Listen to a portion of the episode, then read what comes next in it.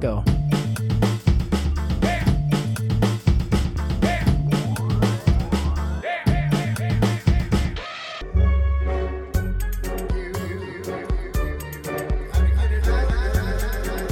Olá a todos, todas, todes. Boa tarde, bom dia, boa noite.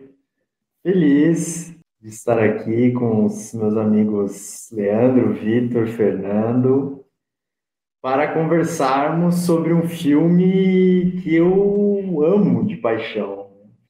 É, dentro de uma trilogia que eu gosto muito. E esse filme se chama As Invasões Bárbaras. É um filme de um cineasta canadense chamado Denis Arcand e foi lançado em 2003. Então, As Invasões Bárbaras é um filme premiado, né? Teve algumas premiações importantes, teve uma boa recepção de crítica e ele é uma continuação de um outro filme que se chama O Declínio do Império Americano, lançado em 1987, que é o primeiro dessa trilogia. É, as invasões bárbaras centraliza, vamos dizer, no fato do professor Remy, né, professor universitário Remy, ele está com câncer, está doente e está numa fase terminal, vamos dizer assim. Ele basicamente é, está para morrer. Então, é, a ex-mulher está ali junto com ele, né, apoiando, vamos dizer, né, tentando participar daquele momento. Ele está no hospital público é, do Canadá e começa a se desenvolver no filme contatos, conflitos, histórias com diversos personagens em torno da vida do Remy.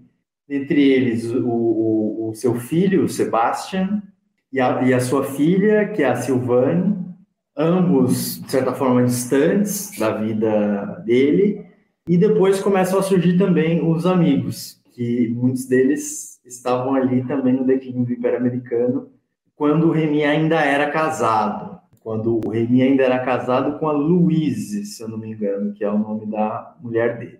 E então isso vai se desenvolvendo, é, as pessoas vão se aproximando do Remy no hospital, e muitas memórias são evocadas.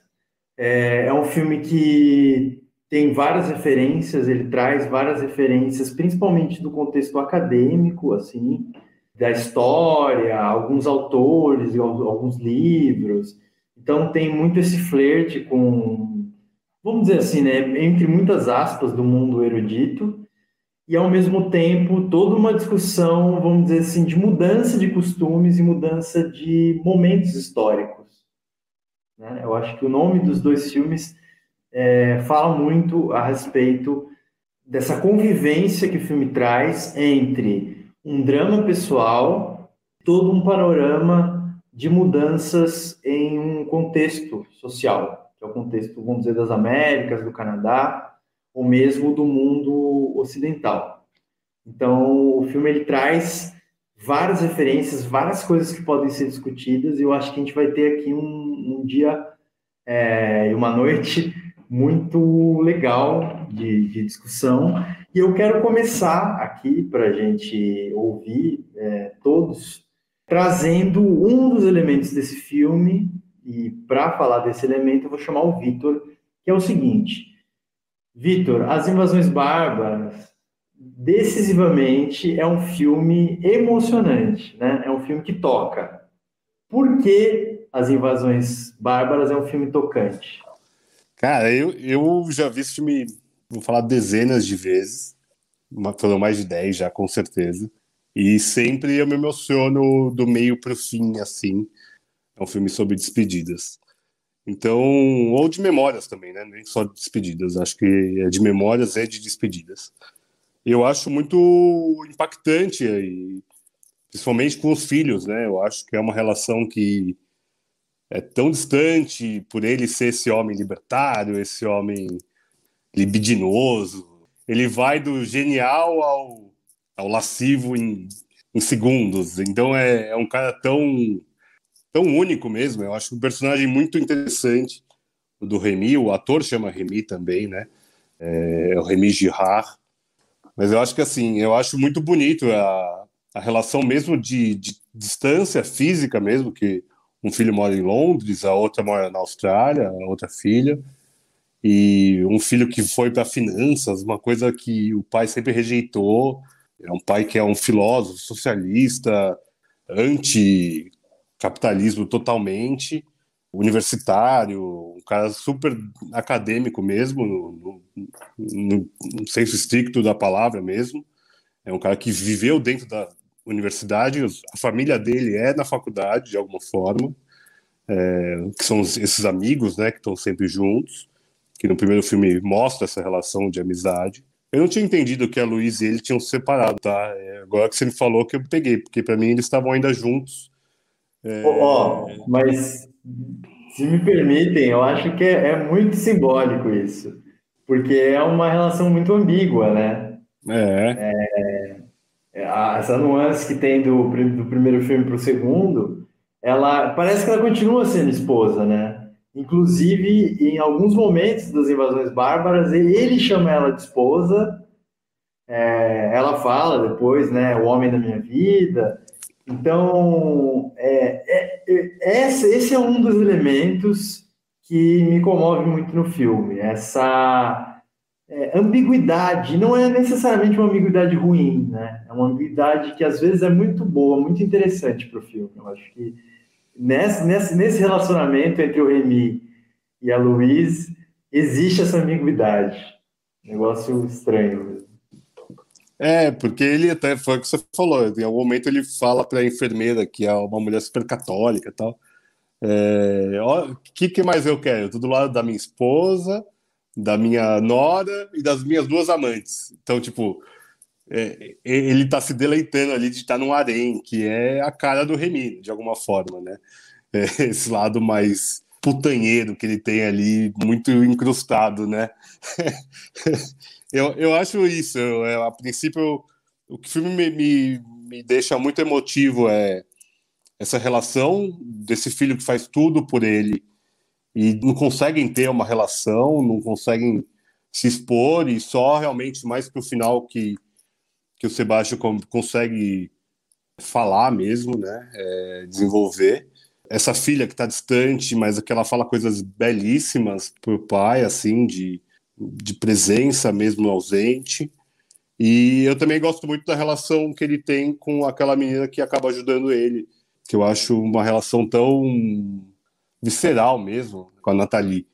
É, acho uma relação visceral ali de, como ele mesmo chama ela de anjo, Acho uma relação muito bonita de alguém que precisa de tanta de uma ajuda e alguém que também precisa de tanto de uma ajuda e parece que os dois ali estão um para o outro ali de alguma forma.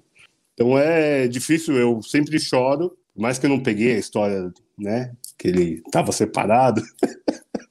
é, mas eu acho que tem, tem essa, essas. É, é, muito dúbio tudo, né? Ele questiona muito tudo, né? É, esse filme questiona muito o primeiro.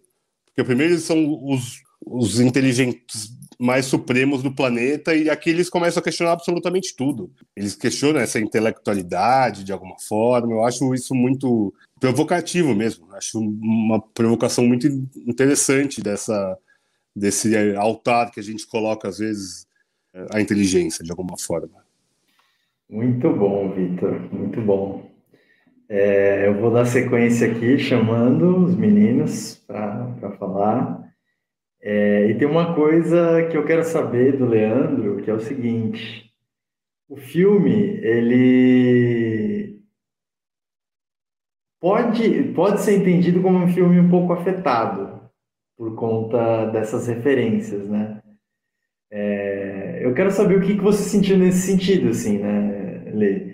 Tanto do, das invasões bárbaras como o declínio mas é, ele soa como um filme intelectualoide, um filme que força, vamos dizer assim, algumas referências mais eruditas, ou você acha que isso vem naturalmente, que é algo que é bem tranquilo? Boa, boa pergunta.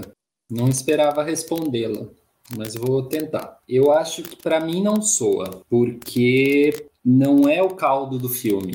É, é, é um filme que não está no que é dito, né? Uma obra de arte, assim, acho que ela ganha bastante poder, porque justamente o que é dito não tem nenhuma importância, sobretudo nas invasões bárbaras, né? As, as atitudes dos personagens ali, elas, elas ficam muito maiores, elas chegam, tem que chegar muito mais rápido para quem está vendo. Então, no sentido de conteúdo, é um filme para todo mundo, porque o conteúdo não é tão importante. Ele poderia estar tá falando de outros assuntos. É, ele estaria justificando uma vida e as suas convicções de qualquer maneira, né? Porque você pode não saber qual ideologia você está defendendo, mas você tem suas ideologias. E isso te compõe, mas é muito interessante porque aquilo ali, naquele momento, também não te sustenta. Às vezes, para você conseguir a dignidade que ele conseguiu ali naquelas últimas horas, ele precisa saber que ele precisa abrir mão de tudo isso, né? De que essa ideologia, essa intelectualidade, elas compuseram o meio e até os fins no sentido de finalidade, né? Mas não o fim no sentido de final, porque tudo que começou a ter significado ali nas últimas horas não estava nos livros, não tinha nada a ver com o que ele tinha estudado, muito pelo contrário, né? Esse fim que o Invasões Bárbaras coloca, né, é uma resignação, sabe? Assim, tem uma celebração do passado, tem uma ideia de que o futuro não vai ser tão bom, já que o presente também é precário e as pessoas estão mudando as maneiras como as coisas funcionam, né?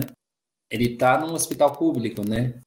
E o hospital público, porque ele tanto lutou, não é o hospital público que o serve, porque o mundo caminhou numa outra direção. E eu tenho certeza que dentro da ideologia dele, dos ideais dele, não era aquele hospital que ele queria como estatal.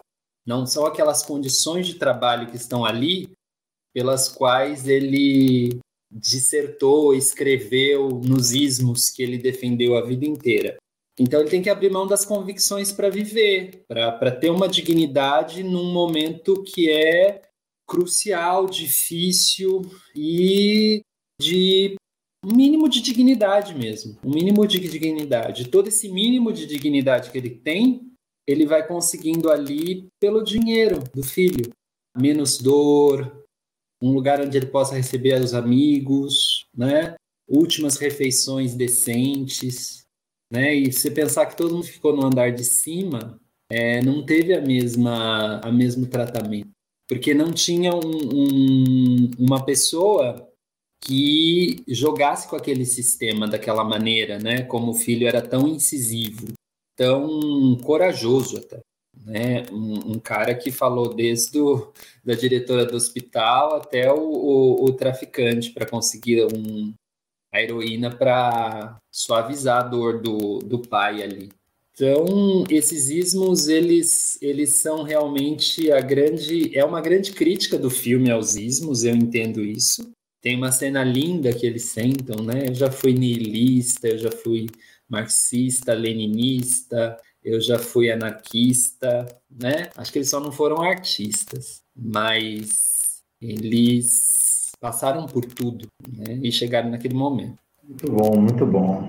É, o único é... que eu lembro que eles falaram é nós não, não fomos cretinismos, acho que é isso, né, que eles falam. É, é eles falam alguns regionais, alguns regionais ali, existencialistas, marxistas, marxistas-leninistas, situacionistas, maoístas, maoístas. anticolonialistas, talvez. É, deixa eu perguntar, o meu microfone chiou? É, vocês não avisaram que eu tirava aqui. A gente avisou no chat. Eu esqueci. Putz. E então, pior que o que você falou foi bem legal, então não vai dar para. Ah, depois. É, a gente também estava a gente tava ouvindo e eu estava achando bem massa, então também não fizemos interrupção. Ah, beleza. Beleza não, mas como dizem no final do Império Americano, savá, savá. legal. Para chamar o nosso último gafanhoto aqui, né, Fernando FMS, Fernando Moreira dos Santos, eu acho é, é que o filme ele tem um conjunto de cenas e um ritmo, um desenvolvimento tão bom. Né? Eu vejo o filme e acho tão, tudo tão bom tudo tão bem dosado, bem escolhido, que cada um desses elementos dá para a gente falar muito. E um dos que eu queria chamar a atenção e perguntar para o Fernando é a cena que tem o recorte da entrevista com um historiador falando da tese do declínio do Império Americano e das invasões bárbaras, né? Que é uma tese, existe mesmo essa tese, né? Dentro da, das ciências sociais e tal. Como, como que você viu esse, viu essa metáfora, né? É, e essa ideia de declínio do Império Americano e das invasões bárbaras nesses filmes? Sabe quando a pergunta vai se formulando assim, você vê um avalanche vindo em cima de você porque você não lembra da cena? Não lembro nem do contexto.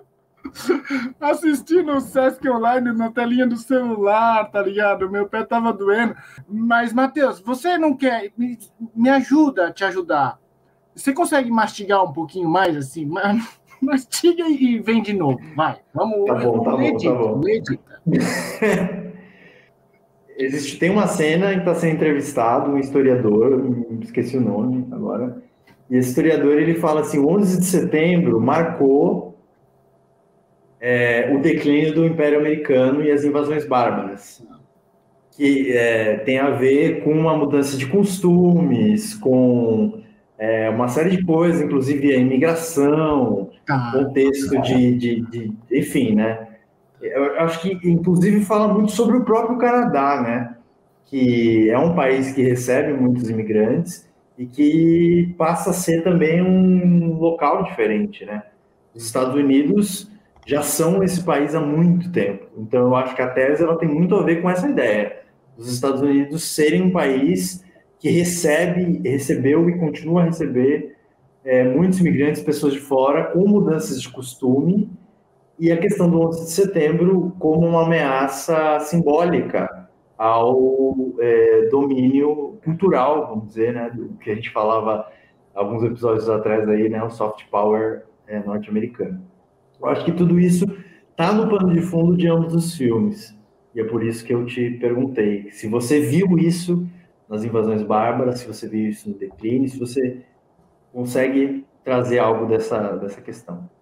É louco essa pergunta. É, eu teria que ter lido isso por esse prisma, assim. Só que eu, eu quando eu, vi o nome do, do, filme, eu fiquei perguntando quem são os bárbaros ali. E, vi, e me veio várias reflexões. Essa é a mais trivial, os gêmeos e tudo mais, mas essa é a mais dada, tá na cara, assim. Eu não fiquei navegando nesse mar superficial eu tentei procurar outros metafóricos bárbaros, assim. Por exemplo, se você pensar que o Remy é um cara de esquerda, super esquerda, caminhou por todo o espectro da esquerda, desde a revolucionária até, a, sei lá, né, a mais ao centro, um bárbaro pode ser o filho dele, com todo o capital que ele tem.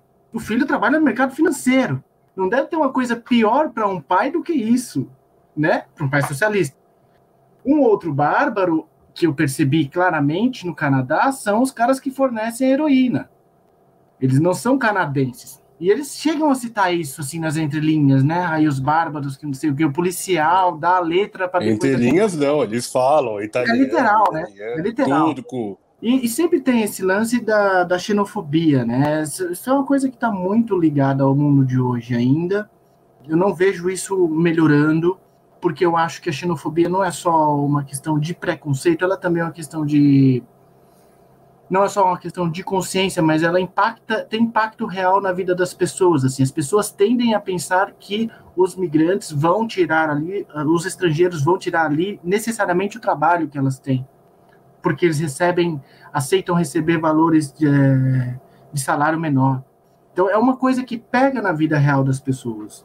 É, é um problema que a gente só consegue melhorar melhorando a distribuição de renda no mundo, melhorando as condições sociais para que todo mundo possa viver no seu país sem necessariamente ter a obrigação de se retirar do seu país, porque seu país está tendo uma guerra civil, não tem como você viver porque a moeda está uma bosta, tem uma ditadura, tem um, tudo isso. Mas eu gostei mais de pensar essa vertente, saca? É, a própria mina que, for, né, que, que, que, injeta a heroína nele é uma estrangeira, é, um, é uma bárbara. Né? E nesse sentido, você pode pensar também no declínio. Né? É um declínio. É, a tese, voltando um pouco agora para o lance da tese da, do declínio do Império Norte-Americano, como você quer chamar, é, é uma tese que existe desde a década de 50 e foi criada pelos próprios americanos. Então não é uma coisa propriamente nova. Porque os americanos, na verdade, todos os países têm isso, só que os americanos têm um pouco mais, porque eles criam inimigos externos para se justificar internamente. Ao longo da Guerra Fria foi a União Soviética. Acabou a Guerra Fria, foi o terrorismo talibã da, do Afeganistão, etc. Acabou o terrorismo, agora é a China. Amanhã ninguém sabe quem vai ser.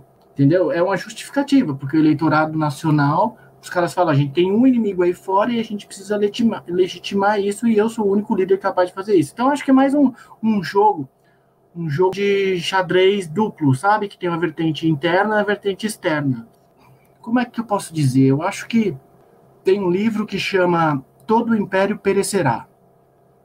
Ele analisa a queda dos impérios. É um livro muito importante. Todo império vai perecer, cara uma hora ou outra, assim. Isso é uma realidade, uma verdade histórica. Se a, se a história tem alguma lei, uma das leis dela é que todos os impérios vão perecer. Então, o declínio do Império Americano já está dado.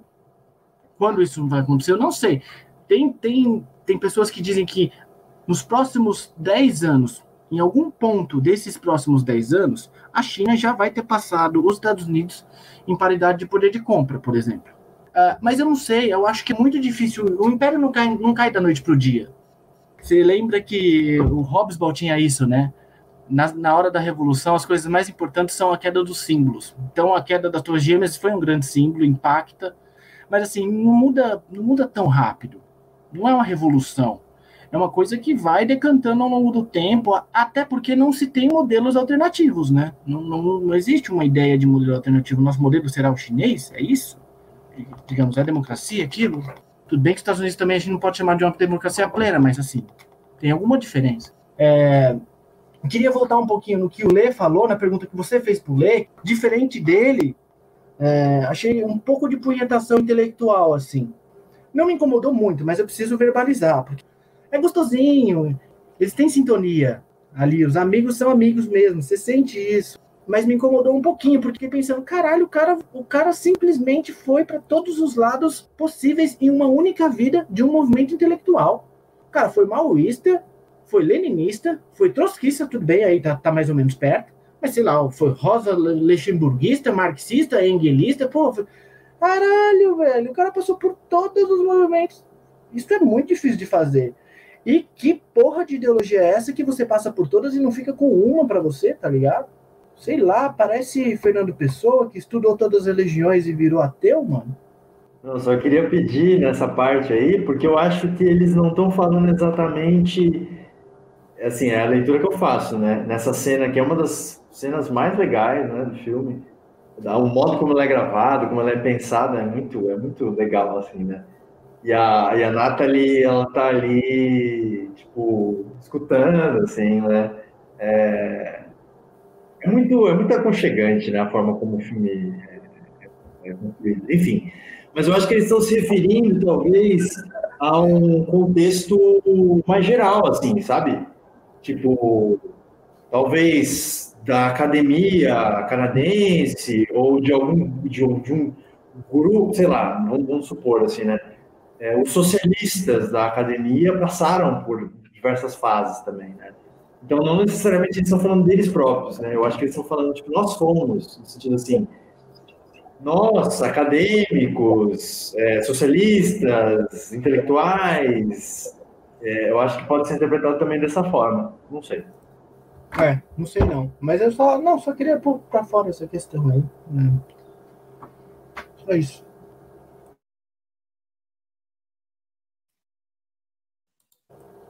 Muito bom, muito bom. Gostei de ouvir aí as impressões iniciais de vocês. E eu vou aproveitar a deixa para mim fazer uma pergunta, porque eu vou me permitir isso, porque é, As Invasões Bárbaras, há muito tempo, é, era o filme que eu considerava assim, o meu filme preferido, vamos dizer assim. E quando vocês disseram, ah, talvez a gente vai fazer As Invasões Bárbaras eu me questionei, né? Se eu ainda tinha essa ideia de um filme preferido, né? E ao rever o filme, eu entendi, né? Porque que ele é um que eu gosto assim, né, de, de chamar ele de um filme favorito. Eu acho que é só mais uma brincadeira assim da gente ter essa ideia de um filme favorito. Eu acho que eu posso ainda dizer que ele é meu filme favorito. E a minha pergunta é para mim mesmo, né? Vamos dizer assim, que eu me fiz, né? É uma pergunta que eu me fiz. É por que, que eu acho esse filme tão tocante, né? E por que, que eu acho esse filme tão... Por que, que ele me marcou tanto, esse filme? E esse foi um dos primeiros filmes, vamos dizer assim, mais lado B que eu assisti, é, e eu não de alugar esse filme na locadora. E achar muito bizarro o fato do nome dele ser As Invasões Bárbaras como o Leandro até trouxe, né, a questão que mais à frente a gente vai trazer no top, né? Mas só por cara, as invasões bárbaras, mas é um filme que, sabe, assim, não, não casou assim. E do lado dele na locadora tava o declínio do Império Americano, né? Razões óbvias. E a, da, da mesma forma, eu olhei e achei muito estranho. Eu aluguei um, assisti, achei o máximo, depois assisti o outro. E eu acho que o filme ele, é, ele consegue trazer é, uma profundidade, uma densidade, uma sensibilidade em várias camadas.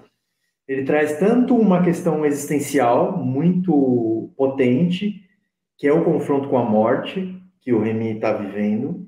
Ele traz as relações interpessoais, uma, uma narrativa específica ali, que é construída, de um conjunto de amigos que viveram num contexto histórico e que tinham um casamento, aí eles. É, todo mundo se pegava, eles chamavam isso de liberação sexual, existia por trás disso uma, uma espécie de ideologia, é, e isso toca também todos esses aspectos, vamos dizer assim, mais sociais até da coisa, porque existe esse pano de fundo dessa, dessa tese de, de mudança cultural e de processo histórico. Então ele consegue aglutinar de uma forma que não é forçada, vamos dizer assim, um conjunto muito grande de coisas. Não é um filme assim pretensioso, sabe? Ele não vem com uma coisa assim, nossa, né? É uma coisa super super banal, né? Eu acho que a sacada que o Lê trouxe é, de que eles poderiam estar falando de qualquer coisa é muito interessante, né? A gente tem um certo requinte ali nos diálogos, algumas referências, mas tem um cerne ali da coisa, que é de fato é, uma pessoa vai morrer, ela tem preferências, ela tem conflitos, é, estão acontecendo várias coisas à volta, as outras pessoas que estão à volta estão também, estão também com seus conflitos e com as suas vidas. De repente, de alguma forma, todo mundo para num privilégio, assim, né? Que é, assim, um privilégio que todos gostaríamos, de certa forma, de viver, né? Todo mundo para para ir ter com o Remy e estar ao lado dele para é, viver a passagem dele.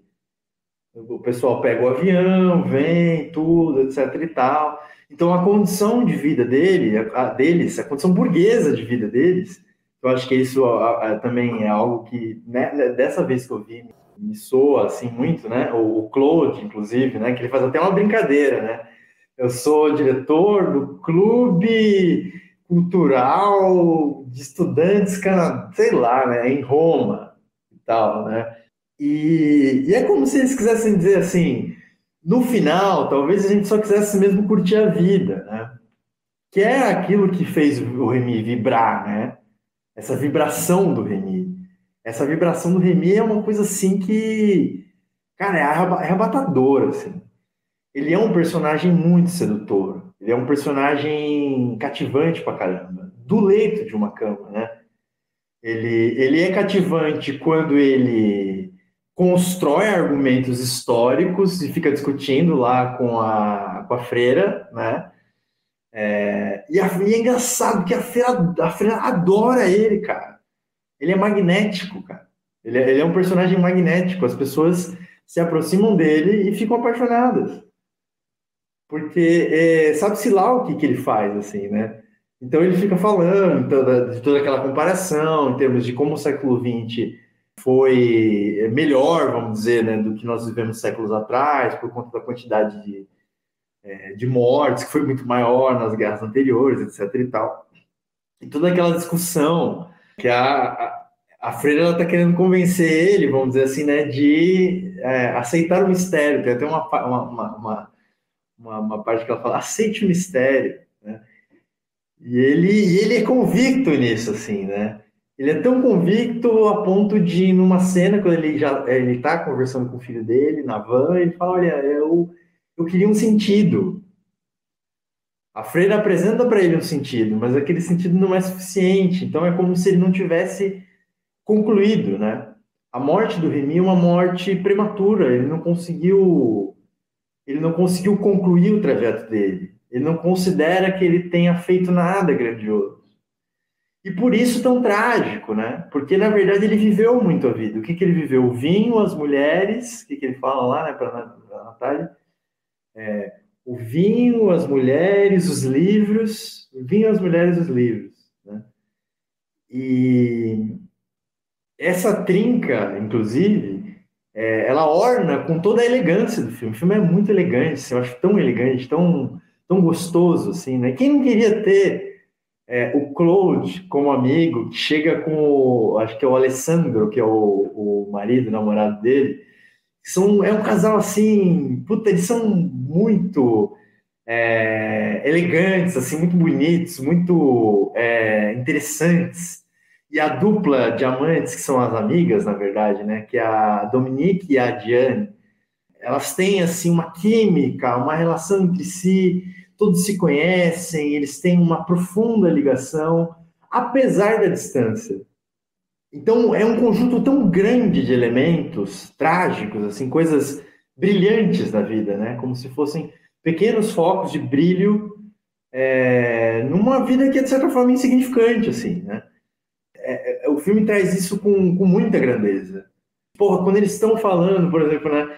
Pô, deitei rios de espermas para algumas é, é, é, atrizes, né, dançarinas e tal, e traz alguns focos, inclusive da Françoise Hardy, é assim, Fernando?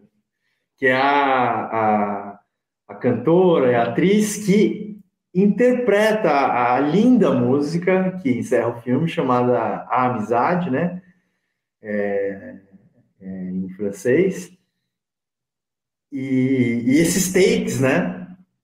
ah, tem essa, tem aquela e tal. Isso faz a gente ter uma, é, é uma pequena viagem ali por um período histórico, assim, um sonho, né? Assim, um grande sonho. E isso é uma grande conexão com o filme anterior, porque o filme anterior, ele ainda, ainda, ainda existe uma, uma esperança, vamos dizer assim, numa grande mudança de costumes e de é, de uma vida diferente, né? de uma outra forma de vida. E eles tentam a todo custo fazer aquilo valer, é, de certa forma, pensando na questão da revolução sexual e, e, e... Só que ao mesmo tempo a gente já vê ali que a coisa está embananada, né? Porque tem um monte de conflitos, né? O, o, o filme anterior ele é mais engraçado, ele é mais cheio de conflitos, uma coisa meio tipo de, de, circuito mesmo, né? Eles estão ali no circuito da universidade, aquela coisa de pegação, não sei o quê, e lá, só que ao mesmo tempo todos já começando a vida adulta, já casando, né? Já com aquela, aquelas coisas todas, né? E eu acho que fundamentalmente, para encerrar aqui a pergunta que eu fiz a, a, a mim mesmo, eu acho que tudo isso, todos esses, esses focos de, de luz que o filme traz, a, as relações tão complicadas, ambíguas e mal, mal resolvidas que, que aparecem no filme, elas a mim me tocam muito. É, principalmente a relação do Remy com o Sebastian, que é o filho, porque o Sebastian ele se dedica pra caramba pelo pai. Ele é um cara pragmático. É, eu fico até emocionado de, de falar assim, ele é um cara pragmático, cara. E, e, é isso que o faz tão, tão importante, assim, tão, tão mágico ali naquele momento. Porque o pai, até a parte que ele faz, eu queria que ele tivesse lido pelo menos um livro, um livro na vida. É um cara que não se interessava por questões mais intelectuais, assim, né? Ele se interessava por questões talvez mais cognitivas, né? Questões mais da natureza das ciências exatas, até porque depois ele, ele fala, né, que fez né, matemática e estatística, puxando para aquela outra cena muito ambígua e muito louca, que é ele conversando no carro com o detetive. O detetive fala, não, fiz psicologia e criminologia? E volta novamente a questão da formação, né? Um filme muito universitário, assim, nas referências que ele traz, né? E a relação com o cara ali é muito ambígua também, né? Tipo, ele chega lá, tipo, ó, oh, eu quero comprar droga, polícia, me mostra onde que tá a droga. É um negócio assim, é de uma transparência, assim, bizarra. E ao mesmo tempo, o, a, a narrativa mostra que o detetive, ele nutre uma certa simpatia pelo cara, né? É, o detetive acaba falando assim, é, é, é isso, assim, né? O que fazer, né? E a Nathalie tem os problemas com a mãe, que é a Diane, e ao final, quando tem né, a despedida, as duas também se abraçam, tem um momento ali de daquele êxtase, aquela coisa louca. Uh, e a mulher, que a gente já comentou, é a ex-mulher dele, está ali o tempo todo presente. Então eu acho que é, o que, que a gente percebe é que tem coisas e conflitos que a gente não muda e, e, e, as pessoas não passam a se gostar de repente e as pessoas permanecem com, a, com seus conflitos, com seus problemas com as suas desavenças, mas ao mesmo tempo em alguns momentos isso cai assim, sabe? Em alguns momentos isso por algum motivo desaparece.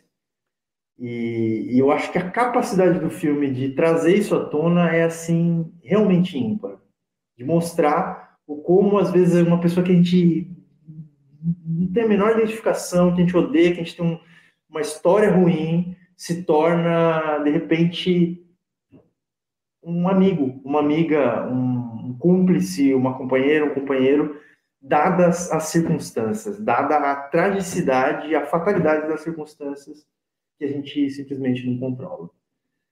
Gente, é um filme assim que. A sua auto-entrevista eu gostei demais, cara. Muito bom. É muito bom ouvir, né? Quando a pessoa gosta pra caralho. Puta, eu acho muito bom. É, a cena que você falou do, do Remy lembrando da, das pernas das mulheres e tudo mais, pra mim é uma referência boa de Cinema Paradiso, do final do Cinema Paradiso, que não, é com pernas? É com beijos, mas acho que me, me remeteu muito quando eu revi pela primeira, pela última vez agora para falar agora. Falei, caraca, isso aqui é muito Sistema Paradiso. Muito bonita essa, essa memória.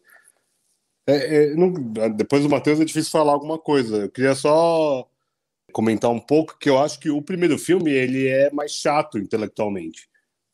É uma masturbação mental total ali. Todo, porque eles misturam tudo. É a putaria com os conhecimentos filosóficos e, e acadêmicos que eles ficam ali jogando e tem um menino, né, um loirinho que nem tá nesse segundo filme, mas que fica ali meio perdido, ele tá meio que tateando, ele, nossa, eu quero ser igual a esses caras aqui, mas eu não sei se eu quero, eu só quero pegar essa, essa véia aqui mais, mais gostosa. Ele tá meio perdido ali, mas ele tá tentando captar todo esse tipo de informação. E eu me sentia, eu sempre quando eu vejo o primeiro, eu falo, caraca, eles jogam tanta coisa aqui que eu, me parece mais essa é, verborragia barata. O segundo não me acho, não acho tão ruim assim. Não que eu pegue todas as referências. Tem muito menos e acho que o, o roteiro é muito mais bem fechado nesse segundo por se não, não falar exatamente sobre isso, sobre a inteligência, sobre ah, o mundo acadêmico ou sobre é, os ismos mesmo que a gente está falando aqui. E acho que o filme é muito sobre essa desconstrução daquele primeiro filme. Porque o primeiro filme é essa exaltação da inteligência, exaltação. Em algum momento nesse segundo ele até pergunta: a inteligência sumiu? É uma das perguntas do Remy mesmo. E talvez é, eles percebam que a inteligência não é exatamente tudo, né? Ele tem um medo da morte, é algo já é algo consideravelmente impossível de pensar para um Remy lá de 18 anos atrás. A diferença dos filmes são de 18 anos. Então esse apetite pela vida, ele, ele já alimenta desde o começo. E acho que é isso, ele não quer morrer. Ele não quer perder, ele não quer deixar de amanhã ter ele nesse mundo. Acho isso muito legal do Remy. Eu acho o Remy é um dos personagens mais interessantes do, de filmes assim que eu que eu tenho. Eu acho ele incrível, porque ele é dúbio, ele é inteligente, ele é sarcástico. Tem a parte da emoção, que eu me emociono sempre, mas eu sempre me divirto muito também. Então eu, eu acho que é um filme que eu consigo rir e chorar e me deixa com a alma leve, sabe? Esse negócio de amizade, esse negócio de construção de afetos, uh, de família. Tem, tem alguma coisa ali que me deixa com algo positivo sempre. Por mais que o final seja o óbvio, mas eu, eu fico com, com, esse, com, esse, com essa felicidade no, no, no rosto, sabe? Uma coisa que eu acho muito bonita, não sei se. Bom, claro que vocês pegaram, mas assim, fiquei pensando, né? Qual vai ser o meu último pensamento ao morrer? Qual vai ser o último pensamento que eu vou ter quando eu tiver me esvaindo, assim? Sabe? Porque ele aplica a eutanásia, na verdade a mina aplica nele, né? Ele se despede da geral. Não pode contar, né? Não tem que dar spoiler. Aí ele entra naquele sono profundo, que é a morte, gostoso, que ele mesmo escolheu, que deve ser uma das melhores formas de morrer. É, e ele tem aquela visão maravilhosa, né? Da menina na praia, né? Eu fiquei pensando naquilo. Provavelmente eu também vou me imaginar lembrando de alguma mina gostosa, alguma tipo mina que marcou minha vida, gatíssima. Cara, melhor memória ever, assim, cara. Pra inspirar é essa. Pô, o Victor foi até saiu fora, velho. Eu achei, eu, achei por um, por um momento, eu tinha achado que o Fernando tinha saído, né? Aí já teria sido muito sugestivo, né? Que ele fala do, da última coisa que ele ia ter, uma coisa bombástica e simplesmente sai. Eu acho legal como o filme consegue celebrar coisas diferentes, assim, né? O filme celebra a elegância, celebra o conforto, celebra o sexo, celebra o amor, celebra a amizade, a serenidade e a mudança, né? Essa leitura do Vitor eu achei bem legal, de que, de fato, é uma mudança, né? Do primeiro para o segundo filme, eles são outras pessoas, eles envelheceram e eles perceberam que, que muito do que, do que era antes já não é mais. E, e, é gostoso, assim, porque, por exemplo, né, a Dominique fala, né, minha fonte de prazer agora é uma Toshiba. Ou seja, é, é como a gente também ia assistindo as pessoas se reinventando com o tempo, né? eles, de certa forma, colocavam muita coisa no sexo, né, na sexualidade, naquele momento. Porque é, isso é sugestivo também, né? Um tempo de prosperidade econômica, um tempo de abertura cultural e política.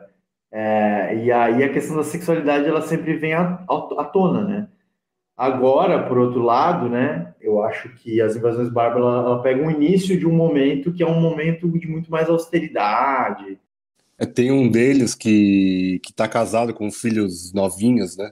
Com as gêmeas. Você jamais vai pensar que lá no primeiro filme ele vai casar com uma mulher que, sei lá, não tem o mesmo nível intelectual que ele. E daí isso é, né, os outros até zombam dele ali em algum momento, falando. Daí ele, ele até fala, citando até o sexo, ele falou: para alguém me deixar duro nessa idade, só de olhar e pegar nesses peitinhos, ela tá fazendo milagre, gente. Então, é, é, como mudou mesmo a cabeça dele, acho que de todos ali de alguma forma, porque até o próprio Remy com a Luiz, no começo, a gente estava até comentando antes, a gente vê que a Luiz é um peixe fora da água, assim, porque ela não é do mundo acadêmico, né? Ela sempre questiona no primeiro filme, no Declínio, né?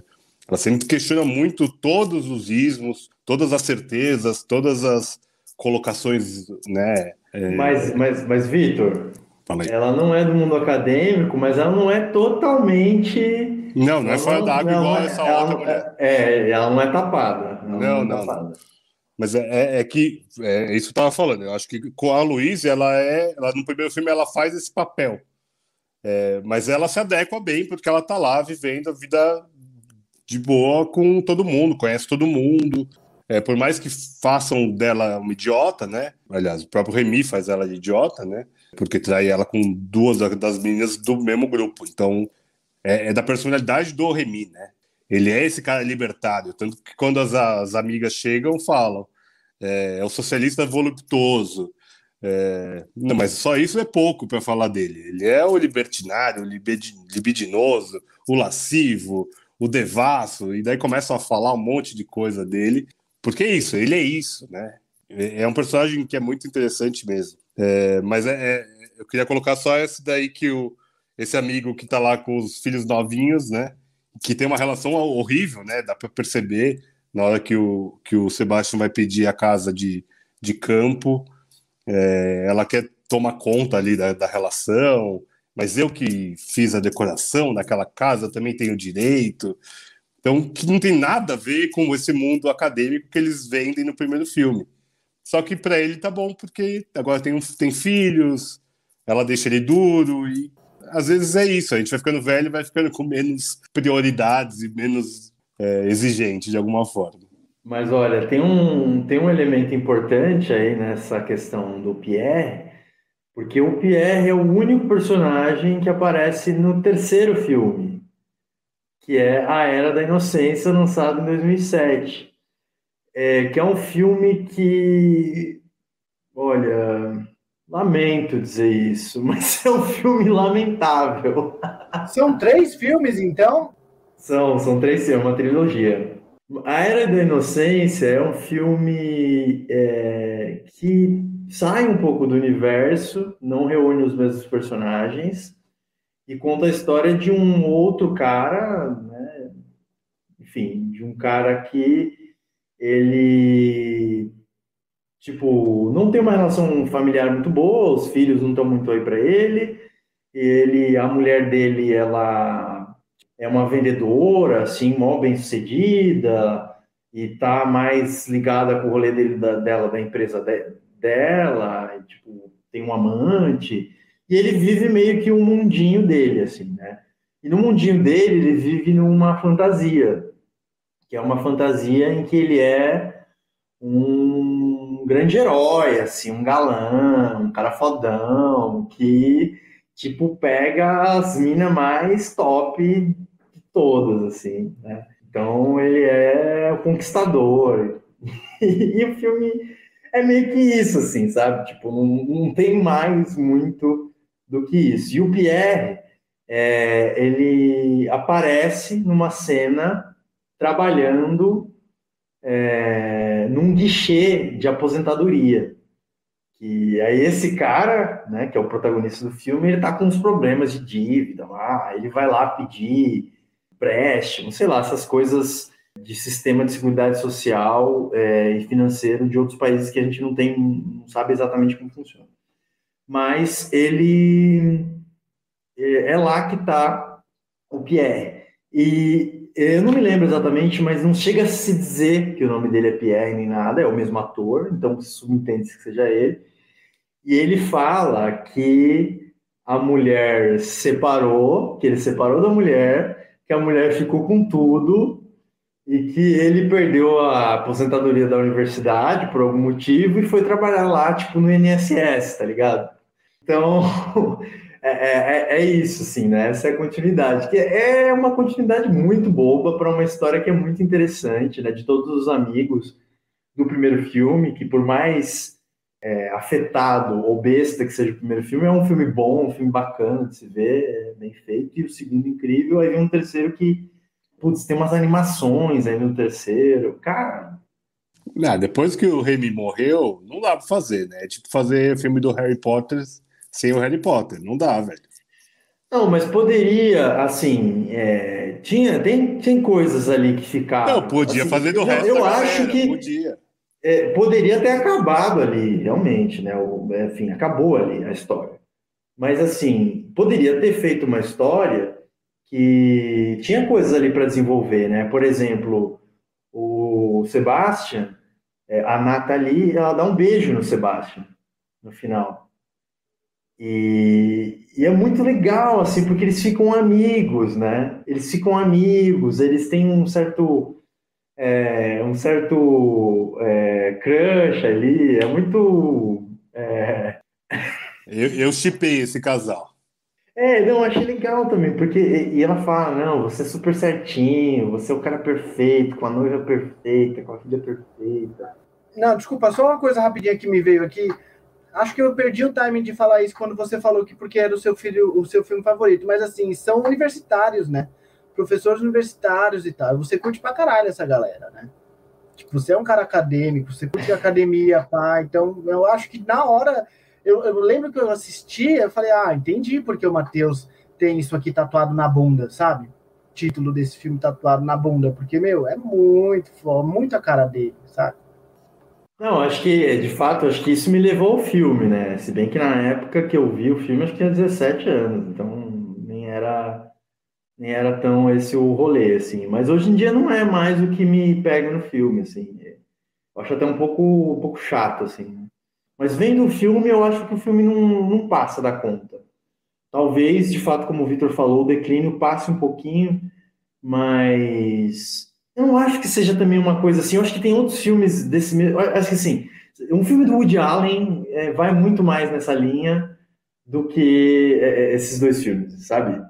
Tipo, o filme do Woody Allen puxa muito mais aquela coisa, tipo, não, porque aquela referência joga muito mais com essa questão de referências do que do que esse, assim. Mas voltando para a questão da, da, da, da Nathalie, dos, dos, das continuidades aí, né? No final, lá na questão da casa, a Nathalie e a é, Gaia, que é a esposa do Sebastian, que aliás é linda, né? Ela a Gael, ela inclusive ela tá num seriado francês, está na Netflix. Bem, bem interessante até um seriado que conta a história de uma de uma mulher que tem uma vida familiar e aí ela vira meio que hipocondríaca porque ela tá atrás de atenção. Bem legal, assim, eu acho uma atriz massa. É, enfim, e a Gael e a Nathalie, elas se dão uma olhada, assim, uma coisa assim meio tipo de. Não te conheço, mas já te odeio. É, isso, é uma, uma, uma, tem uma expressão corporal ali na coisa, um, um sentido meio estranho, e logo depois vem aquela cena. É, o filme é repleto de cenas, puta, que eu acho assim incríveis.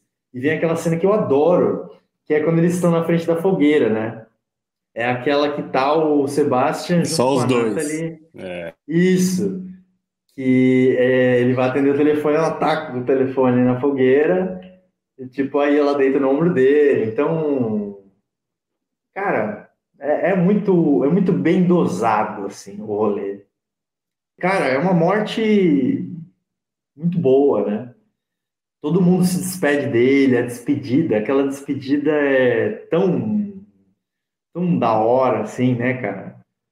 É, a, a, a a Gael, né, que é a, ela dá um selinho nele, a outra lá, a enfermeira, dá um beijinho nele. Cada um se despede de um jeito assim tão particular, tão pessoal e com gestos tão eu acho muito legal como eles pensaram esses gestos, né? Inclusive aquela cena que é muito, aquela imagem que é muito forte do filme, que geralmente está nas publicidades, que é quando o filho pega, abraça ele, eles ficam com a testa colada. E. É, putz, é, é, muito foda, cara. E o ator, o, o, o, o cara que faz o Sebastian, bom pra caralho, assim. Ele faz. Ele, ele, ele cria um personagem tão legal, assim, um personagem tão. Ele é todo chatinho, assim, mas ao mesmo tempo ele é meio. Ele, ele é super generoso, né? É, é, é, curioso isso, assim, né? Ah, como a gente se surpreende com esse personagem, né? Ele parece ser um cara tão mesquinho, tacanho, mas ao mesmo tempo ele é extremamente generoso. É... Putz, paixão demais, cara. Tudo que eu falo desse filme me dá mais tesão. É, e eu fico feliz de, de, de tê-lo assistido novamente, assim como o Vitor eu já vi umas 10 vezes. E, e assistir novamente achar tão foda, velho. Eu sinto uma parada que é um filme massa. Eu gosto muito do lance do paradoxo da vida, né? Que é aquele lance de, à medida que a vida vai se acabando, a gente vai acabando gostando mais dela, saca? Esse bagulho é muito. Ensina muito isso, assim. Clareza é fundamental pra, pra gente. E acho que à medida que a gente envelhece, com muitas aspas, a gente passa a aproveitar mais as coisas importantes da vida, saca? Por causa dessa clareza, assim. Pelo menos é o que eu, o que eu sinto depois que o Ian nasceu, depois que eu virei pai. Essas coisas, tá ligado? Aos olhos de hoje, gente, esse filme pode ser visto como um filme, assim, preconceituoso, politicamente incorreto. Tem vários momentos que o filme resvala nesses temas aí por exemplo, trata a mulher como se fosse, tipo, todo mundo ali pegou mulher pra caralho, comeu até não querer mais, enrabou geral.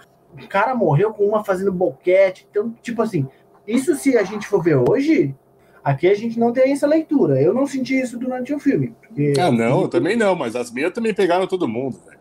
Então, então, mas. Quero falar. É, mas aí, gente, não sei, entendeu? Não sei. Não, eu acho que existe assim um Tipo, o Remy é meio que um garanhão ali, né? Acho que existe um pouco essa, essa coisa. Mas as minas também, a Dominique e a Diane, elas são super, né? A Diane, inclusive, tem um cowboy lá, super, tipo, vamos dizer assim, né? O cowboy é um exemplo, mas. ela, ela é engraçado que ela.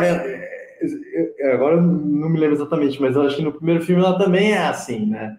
ela também ela quer muito experimentar os homens, assim, uma coisa assim mais ao, ao contrário, assim, no sentido ela é mais alfa, assim, é ela que quer é, pegar o cara. E aí ela fala, inclusive, no primeiro filme, que aí ela pega os caras, mas aí os caras, tipo, aí na cama a posição se inverte, ela fala assim, não, aí eu fico nas posições mais humilhantes.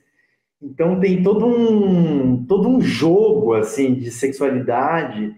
Eu, eu não acho assim exatamente politicamente correto. Eu acho até de certa forma um pouco sofisticado assim. É um negócio que é, é, por não ser politicamente correto, no, no, nos termos mais justos da coisa, ele, ele, ele gera um pouco também dessas arestas de, da sexualidade que, que, que, são colocadas, né? No, no, primeiro filme eles falam muito de DST, que tem uma, que é uma cena que eu adoro, né? Que eles falam assim, né? É, não, por causa da sífilis, não sei o quê, o cancro mole e tal. E, e, e, era um, todo, todo um, um, cenário e um contexto de, da liberação sexual, né? Isso tudo passou a ser um tema, vamos dizer, da liberação sexual de 60, 70 e 80, né? Eles estão vivendo ali um momento que isso passa a ser uma coisa também cotidiana e tudo mais, né? Então eu não, eu não, eu não vi exatamente como, como politicamente incorreto, não.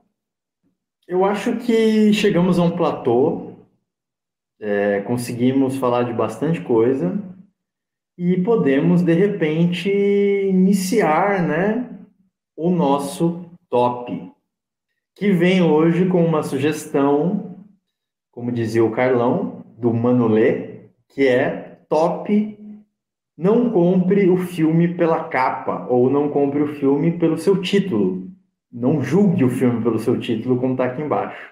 O Vitor já se acusou ali, né? Então é ele mesmo que eu vou chamar para fazer esse começo aí, Vitor. Vai lá. Eu falei, eu tô com poucas opções, falei, deixa ele me chamar antes, senão vão comer as minhas aqui. ai, ai. Três opções de filmes onde o título não são exatamente o que eu esperava que fosse do filme. Acho que é mais ou menos isso que a gente vai falar aqui, tá? Eu vou começar com um Elefante, do Gus Van Sant, que é um, um nome de filme que não dá a menor, pelo menos a mim, a menor pista do que eu vou ver depois. É, que fala de Columbine, né? O filme. Mas para mim não fazia o menor sentido o filme chamar Elefante. E, é, acho, acho um nome muito interessante. Acho um filme muito bom. Gosto muito do, do Gus Van Sant. E eu acho que, puta, é um nome bem sugestivo, assim, para algo. Sei lá, parece um elefante. Eu, eu, não sei nem. Eu vou falar os três que eu vou falar. Eu não sei nem se tem uma explicação do porquê elefante. Se alguém souber o porquê elefante, vocês me ajudam aqui, tá, gente? Eu nem sei por que chama elefante até hoje, tá? mas eu acho muito bonito. o segundo talvez, a, a, talvez aqui alguém tenha uma explicação melhor para mim, que é laranja mecânica. É, laranja mecânica para mim não faz o menor sentido com o que eu vou ver, tá? Mas temos explicações aqui. Eu, que, eu trouxe aqui para polemizar mesmo. Vamos lá. Fernando. É porque a tradução de laranja mecânica ela foi feita o trato tá, literal do inglês, saca? E é, Clockwork Orange. E essa é uma expressão que significa meio que porra louca. Então, laranja mecânica é um porra louca. É, Agora faz todo sentido. literal, mas é uma expressão. Mas faz sentido, porque a primeira vez que eu vi esse filme, eu pensava no time da seleção de futebol da Holanda. Eu também. Tem uma derivação aí da laranja mecânica, que é tipo uma coisa que se consome a si próprio, né? Uma coisa meio voraz, assim, né? Quem faz essa referência é o Belchior, né? No álbum Alucinação. Como é que é mesmo? Mas o fantasma do terror, que a laranja mecânica anuncia. Ele tá falando, fala, fala da violência urbana, vamos dizer assim, né? Ele puxa a referência do Laranja Mecânica para falar de um sistema voraz que cultua a violência. Que foda, que da hora, mano. Não sabia dessa leitura, não. Olha, gente. Viu? Então faz sentido, não tem nada a ver mesmo, gente, tá? Você não vai ver uma laranja com motor no filme. Não tem. Eu fiquei esperando em algum momento, não veio, tá? O terceiro é um filme de um cara que faz filmes bizarros. E aí, quando eu fui vê-lo, eu falei: é, a, hora, que horas vai aparecer esse peixe grande é, do Tim Burton? Cadê a porra do peixe grande, velho? Eu tô esperando até agora aparecer um peixe grande comendo todo mundo, sei lá, eu, qualquer coisa do tipo. É, que é um filme que conversa muito com as invasões bárbaras, porque também é um fim de vida, de alguma forma, é uma revisitação de um passado. Acho que tem todo. E são lançados no mesmo ano, os dois são de 2003. Então são filmes que são muito paralelos, assim. Eu acho As Invasões Bárbaras melhor construído. Acho que visualmente o Peixe Grande é mais bonito. É, acho porque o Tim Burton é, né, ele faz esse, esse cinema gigantesco, é, esperando um tal do peixe grande, porque o filme do Tim Burton poderia ter um peixe grande comendo pessoas, isso é fato. Então foram esses três nomes assim que são é, surrealistas para mim de alguma forma. Muito bom, muito bom, Leandrinho.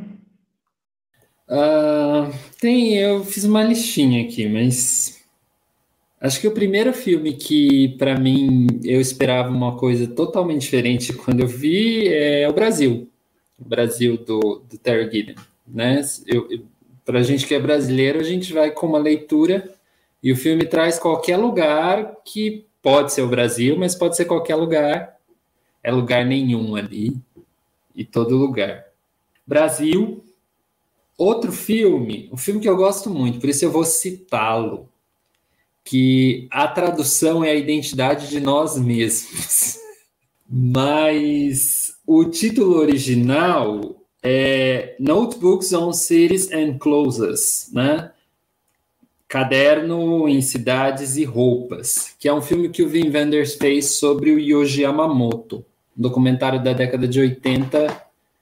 Wim Wenders já era Wim Wenders, e que soltar esse aí, porque eu gosto muito do documentário e as pessoas não conhecem muito. Então, é, um outro, vou falar só três, é, Medianeiras. Acho que por causa da minha ignorância, jamais eu sabia o que é medianeira. Aí depois do filme eu sei que medianeira é aquela lateral do prédio e que no. Esse filme é muito bom também. Nossa, vale muito a pena ver. É um filme argentino, né? E a partir dali eu soube que era uma medianeira, porque eu comecei, comecei a ver o filme sem saber exatamente o que era, terminei o filme, será que é? Aí depois fui lá no Aurélio e falei, é mesmo. Então são esses três. Um para citar e dois que realmente o título me leva para outros lugares. Fernando, meu amigo, vou, vou, eu vou te chamar agora, cara. Eu acho que, sabe quando você tem aquela impressão de que você não entendeu o tema da redação? eu acho que eu não entendi. Eu me senti assim agora aqui, depois que os meninos falaram, mas acho que. Vamos, vamos lá, né? Vamos. Vocês também serão condescendentes, amigáveis. A gente tá aqui numa roda de amigos, tá todo mundo bem. É bom estar tá sempre aqui. Então vamos lá, a gente se ajuda aí. Lá vem, lá vem. Primeiro filme que eu eu acho que o, o, título não tem nada a ver com a história, se eu acho que é isso mesmo que eu peguei a ideia, aquele do George Clooney chamado Amor, Amor Sem Escalas. Que é Up in the Air. Up in the Air, alguma coisa assim. É recente, é de 2020, 19. Que é a história do George Clooney, que ele é um cara de RH super escroto, ele tem que demitir geral e ele viaja de avião para demitir. O trampo do cara é para mostrar que o cara é um cara solitário pra caralho, escroto, que trabalha pro sistema para reduzir custo.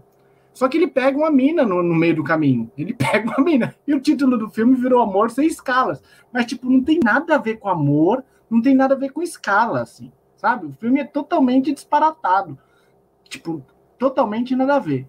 É, foi fazer uma, um trocadilho com escala de avião, ficou, ficou ruim, né? horrível, né? cara. Ficou uma bosta. Mas é esse o tema ou eu tô viajando? Mas o filme é bom, Fernando? É eu, divertido. É bom. Divertido. é bom. É, me falem, se isso não for o tema, eu já deixo minhas outras duas opções de fora. Gente. Não, vai, vai, que vai, Fernando. Vai que vai. Tá, tá, tá, tá no caminho, tá no caminho. Tá, tá no tema, tá no tema. Tá, tá. Deve dar um Tá um o filme é de 2009, tá, Fê? Ai, nossa, caralho. Não é tão, tão é mais antigo. Tem que for 2019. Não, 2009. Tem a Vera, Vera Farmigo que faz a mina. Tem outro também que vocês lembram que é, esse é um filme mais antigo, assim, que eu gosto pra caralho. Que é do Arnold Schwarzenegger, que é aquele do. que tem aquela. que ele tá com aquela cara lá daquela mulher e abre a cabeça assim. É o Vingador do Futuro, chama. Vocês lembram desse? O Vingador do Futuro. Meu, é. Tipo, não é o Exterminador do Futuro, tá? Não é. Não é. É o Vingador do Futuro com Arnold Schwarzenegger. É diferente. E é um filme clássico, porque eles estão em Marte, se passa em 2000 e, sei lá, 100 e tal. O cara, a tradução é o Vingador do Futuro, mas o filme é tipo recall total, é lembrança total, basicamente o cara tem lembrança de outras vidas e uma empresa implantou uma memória na cabeça dele. O filme não tem nada a ver com Vingador do Futuro, não tem nem futuro. Sabe isso? É bom, é isso. Muito bom, É, faz todo sentido, velho. É que eles foram pegar o Exterminador do Futuro e fazer o nome na toada. Foi isso. É um filmaço esse daí. Ele teve uma releitura recente, de, da, de 2020 para cá, que não ficou igual, mas eu acho que é tipo assim, um dos filmes que a gente comentar aqui, que é filme bom, mas bom pra caralho. E o outro filme é a, a Vigilante do Amanhã. Famigerado A Vigilante do Amanhã. Que para mim não faz nenhum sentido com o Vigilante, Vigilante do Amanhã. Ghost in the Shell é mais ou menos uma, o fantasma numa. Como é o nome, Lê? Shell? Concha, né? No filme, no contexto do filme, seria assim: é, ela é uma androide e tal, uma alma dentro de um robô, uma alma dentro de uma concha, uma, alguma coisa assim, The Ghost in the Shell. Tipo, totalmente disparatado. Se você olha o título e vai, nossa, Vigilante da Manhã, você vai ver um, um bagulho pensando que tá falando do futuro, mas não tem nada a ver. É sobre a questão existencial se a alma ou não em um androide, ou não ser senciente, saca? Então, essas são as minhas opções. Eu espero ter cumprido com o tema, porque eu fiquei um pouco embaraçado para pegar o tema da redação, mas é mais ou menos isso aí. Legal, tô, tô gostando de ver. Esse, esse top tá ficando bonito, tá ficando bonito. É, eu vou trazer três opções dos nossos irmãos aí, três filmes latinos. E o primeiro dele é Amores Perros, porque o, o perro é o cachorro, né? E a gente.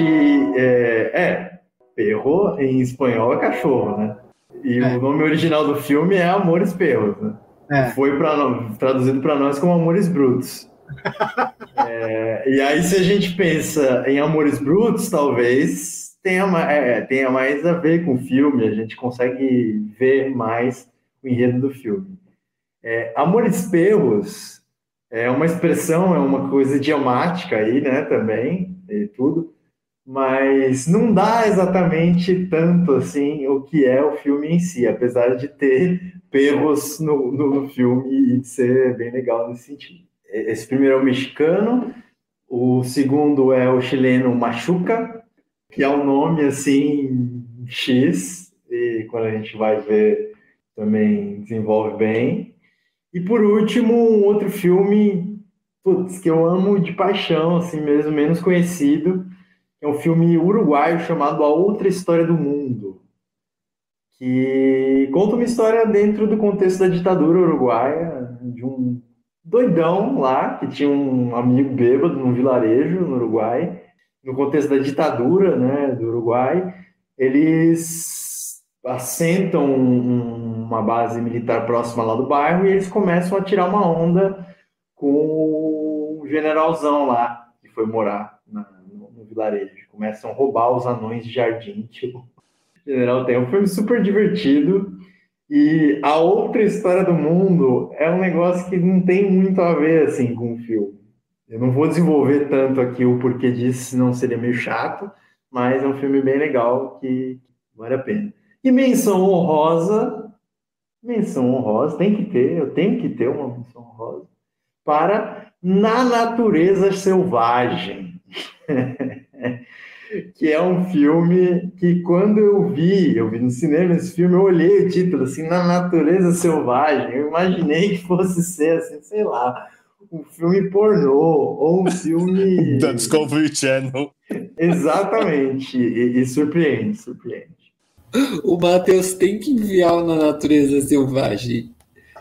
Quando ele vem, em algum momento vai falar desse, desse Na Natureza Selvagem. Então, é um filme versátil, inclusive. Versátil, dá para indicar para tudo. É tipo, é na natureza selvagem, mas podia chamar bombril. Né? ah, senhor! É, uma coisa você usa para um monte de. Ou bombril, cotonete, uma coisa desse tipo. Versátil. Gostei, Matheus. Gostei da lista. Ficou e na dúvida a natureza selvagem que tá tudo certo, que vai dar bom. Gente. Sabe um filme que não tem nada a ver com a capa e hoje o título é tão forte, tanta gente já viu, e eu vou fazer a menção aqui, que é um filme do Buñuel, A Bela da Tarde. Primeira vez que eu fui ver esse filme, eu imaginava algo completamente diferente que você vê a, a Catherine Deneuve no pôster, na capa, né? Mas ele mostra um lado muito obscuro da, da personalidade humana ali. Filme que a gente podia comentar um dia. Podemos, vale, vale bem a pena. Parece que é um, é um filme de sessão da tarde, né? A Bela da Tarde. Não pode ver de tarde, não, gente. Mas só para lembrar, a gente já comentou filmes que o nome não tinha nada a ver com o filme. Chorão. Não chorou nenhuma vez. Tava lá. Não chorou. Mentira, não tem nada a ver. É, que mais? Operação Dragão. Não aparece nenhum dragão no filme. Nenhum dragão. Isso é um absurdo. Esses dois que eu lembrei, assim. Tem um, tem um que é legal, que é o estômago, né? Hum, estômago é foda. Assim que Bom você nome. não sabe muito o que esperar, né, do filme quando você vê esse nome. Gente, é, foi um grande prazer, foi uma honra falar sobre As Invasões Bárbaras, filme de 2003 de Denis Arcand. É, para aqueles que estiverem ouvindo até agora, vejam este filme. Uh, e também o Declínio do Império Americano. E para aqueles que tiverem coragem, a Era da Inocência. Valeu, amigos. Bom dia, boa tarde, boa noite para você que nos ouviu. Siga os Sessões no Instagram, siga-nos no YouTube, curte, compartilha, faça tudo que você possa fazer internetisticamente com isso que você está consumindo agora, seja um vídeo, seja um áudio. Isso nos fará feliz. Um beijo. Valeu.